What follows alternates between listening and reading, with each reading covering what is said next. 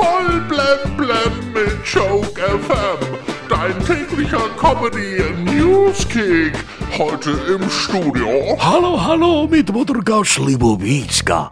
Die Bahn kündigt an, dass heute Mittwoch und morgen Donnerstag nur jeder vierte Fernverkehrszug fährt. Das heißt, das ist mehr als sonst. Superstar Lionel Messi wechselt zu Paris Saint-Germain.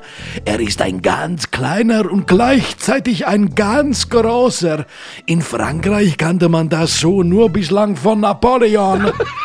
Thailand kämpft mit einem Corona-Sutra gegen die Pandemie. Verliebte sollen Masken, Kondome und einmal Handschuhe verwenden, auf Küssen verzichten und nur Stellungen wählen, bei denen sie sich nicht ins Gesicht blicken. Oh, das klingt wie Sex mit Schlafsack. Die Kanzlerin hat gestern den Ungeimpften die Daumenschrauben angelegt und wenn das nicht hilft, dann kommen die Daumen eben ab.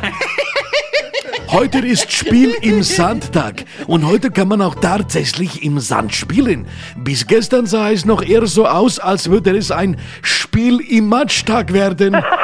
Der Münchner Flughafen wurde bei den World Aero Aeroport Awards als bester in Europa ausgezeichnet. Ja, bestimmt, weil man ihn vom Hauptbahnhof in München in 10 Minuten mit dem Transrapid erreicht. Ja, Lily Becker hat ihre Ansprüche bei Männern extrem heruntergeschraubt, um jemanden zu finden. Das Aussehen ist ihr völlig egal. Solange er atmet.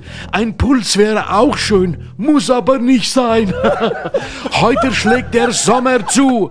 Ja, das heißt, die Gärten werden wieder vermöbelt. Ja, geil.